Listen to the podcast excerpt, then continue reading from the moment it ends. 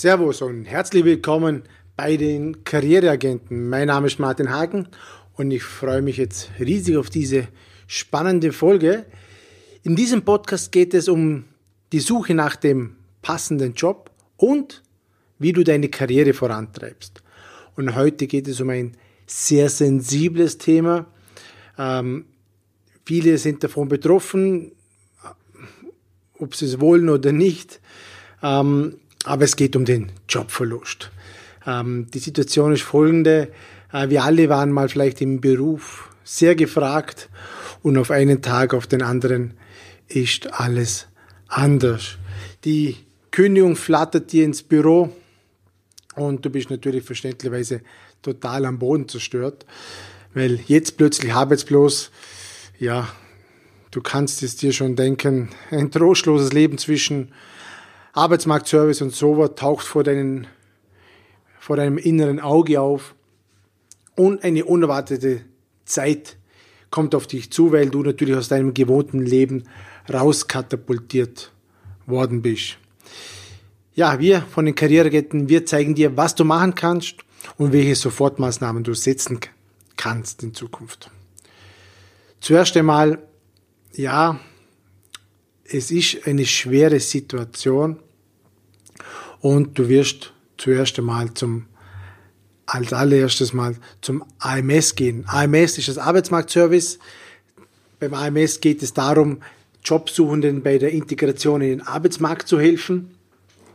Und ich habe schon mit vielen gesprochen, ja, wenn du, vor allem wenn du das erste Mal zum AMS gehst, ja, eine gewisse Art von Scham ist dabei. Ja, man will nicht darüber sprechen, man schämt sich vielleicht für die Arbeitslosigkeit. Ähm, ja, das ist oft bei vielen so verbunden.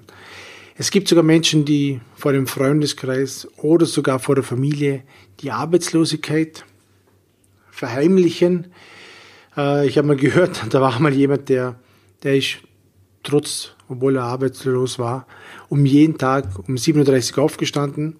Die Familie dachte, er geht ihm arbeiten. Stattdessen ging es zum AMS oder sonst irgendwo hin, zum die Zeit totschlagen. Und ja, irgendwann fliegt das natürlich auch mal auf.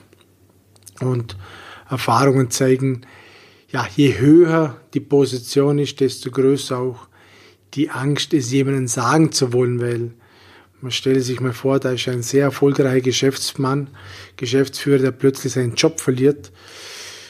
Ja, da kommt es dann oftmals vor, dass sich solche Menschen dann schnell zurückziehen, weil man einfach, ja, sich dafür schämt, arbeitslos zu sein. Man, man weiß nicht, was, mehr, was man reden soll am, am Stammtisch. Jeder erzählt von beruflichen Erfolgen und du kannst nicht mitreden. Das fällt viel natürlich schwer.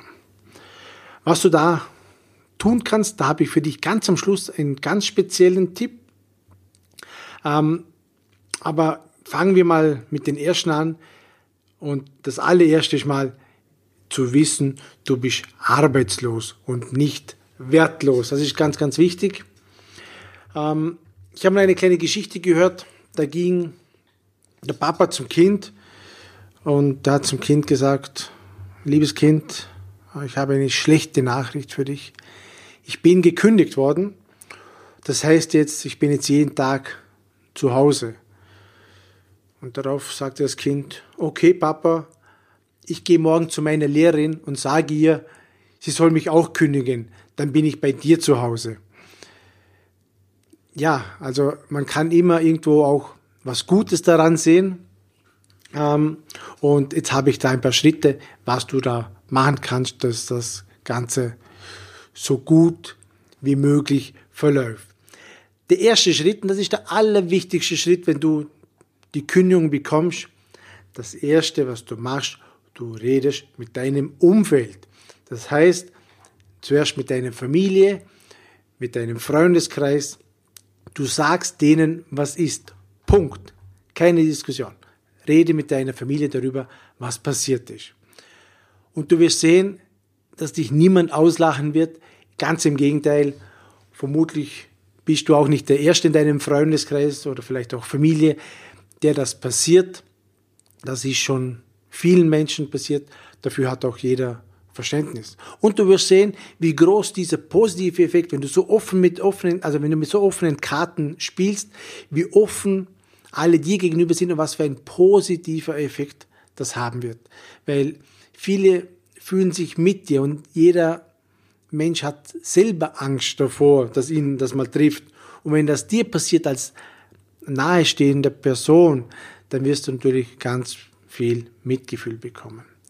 Und was dir natürlich dann auch passiert, sie werden dir alle Hilfe anbieten. Das heißt, der eine wird sich irgendwo umsehen in, in seiner Firma, ob da ein Job frei wird oder ob da was Passendes dabei wäre. Oder sie sprechen Empfehlungen aus und so weiter. Also du wirst sehen, jeder in deinem Freundeskreis wird dir helfen wollen. Wenn das gemacht ist, wenn alle informiert sind in deinem engen Kreis, deine Familie und so weiter, dann das erste, was du machst, ab zum AMS, zum Arbeitsmarktservice. Warum machst du das? Weil du dadurch krankenversichert bist. Weil ab dem Tag, wo die Kündigungsentschädigung und so weiter abläuft, hast du keine Krankenversicherungsanspruch mehr und beim AMS hast du das dann sofort wieder. Also man weiß ja nie, was passiert und wenn du zum Doktor gehst, bist du natürlich dadurch versichert und alles wird von dem Sozialversicherungsträger übernommen. Und der nächste Punkt ist, warum zum AMS? Du bekommst zwar nicht das Gehalt, das du vorher verdient hast, aber du bekommst einen Geldbezug, eine kleine Entschädigung vom, sprich das Arbeitslosengeld. Das wird dir auch helfen, über die Runden zu kommen.